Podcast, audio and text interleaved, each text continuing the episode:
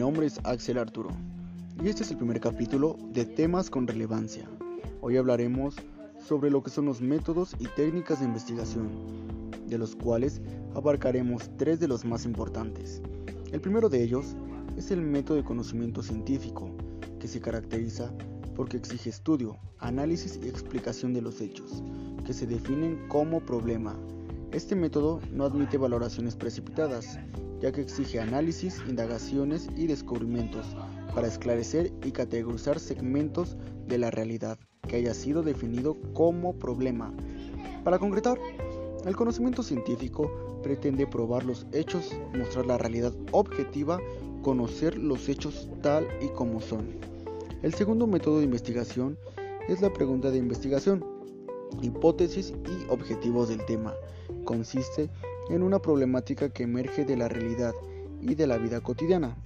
La pregunta de investigación nos ayuda a poder aterrizar el problema que queremos abordar. La pregunta también apoya a generar la idea eje del tema. Te preguntarás, ¿qué es la pregunta de investigación? Toda investigación debe llevar una pregunta eje que nos permita enfocar en una oración hecha a manera de pregunta. Esto no debe ser lineal, ni llevar a razones simplistas. La hipótesis surge a partir de una correcta pregunta de investigación. Esta es una posible respuesta a la pregunta previamente establecida y no debe ser escrito a manera de pregunta.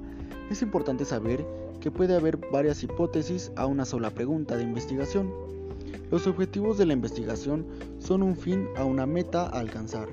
En una investigación sirven de guía. Estos objetivos se dividen en dos, general y particular.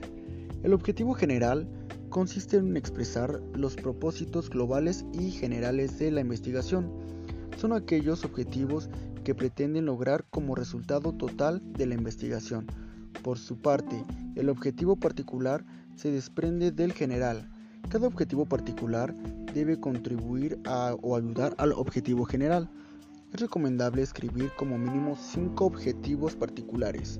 Es importante decir que todo esto parte a través de la taxonomía de Bloom, la cual es un conjunto de tres modelos jerárquicos usados para clasificar objetivos de aprendizaje. El tercer y último método es el marco teórico. Pero, ¿qué es el marco teórico? Esta es la recopilación de antecedentes, investigaciones previas y referencias sobre el tema de investigar. Es la teoría que nos ayudará a resolver la pregunta de investigación. ¿Cómo se escribe el marco teórico?